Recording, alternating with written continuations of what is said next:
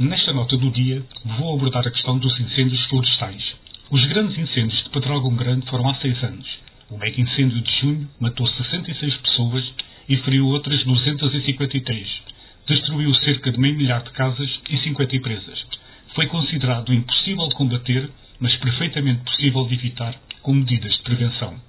O problema é que seis anos passados, quem hoje visitar o Distrito de Leiria, mas também os de Coimbra, Viseu ou Castelo Branco, encontra territórios e paisagens fortemente marcadas pelas chamas e dominadas por áreas florestais abandonadas e ocupadas por espécies invasoras, das acácias aos eucaliptos, gerando elevadas concentrações de material combustível que continuam a potenciar fortemente os riscos de incêndio. Dá seis anos para cá, multiplicaram-se os estudos e comprovou-se o expectável. A uniformização da paisagem, com extensas e contínuas monoculturas florestais de crescimento rápido, eucalipto e pinheiro bravo, associado aos eventos meteorológicos extremos, faz escalar fortemente o risco e a perigosidade dos incêndios. E este também se agrava a cada ano com o avançar da crise climática e com o território rural cada vez mais despovoado. Temos ainda de contabilizar a situação de seca, que cobre 89% do território continental.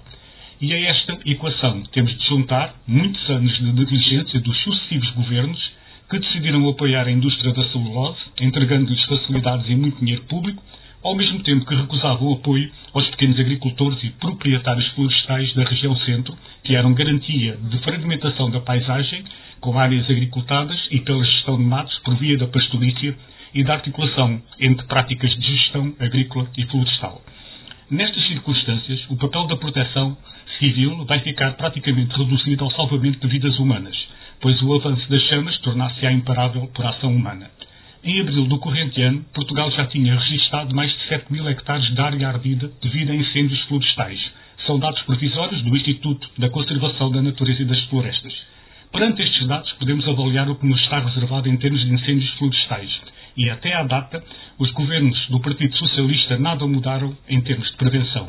Os avisos são claros e têm chegado de entidades tão díspares como o Tribunal de Contas, que num relatório divulgado recentemente afirma é necessário investir mais na prevenção de incêndios, ter uma intervenção mais eficaz nos territórios em termos de gestão ativa da floresta e um planeamento mais claro, mais articulado e operacionalizado das ações. Quantos milhares de hectares terão ainda de arder e quantas vítimas teremos de ter para finalmente haver uma política concertada e eficaz de prevenção dos fogos florestais? Fica a pergunta.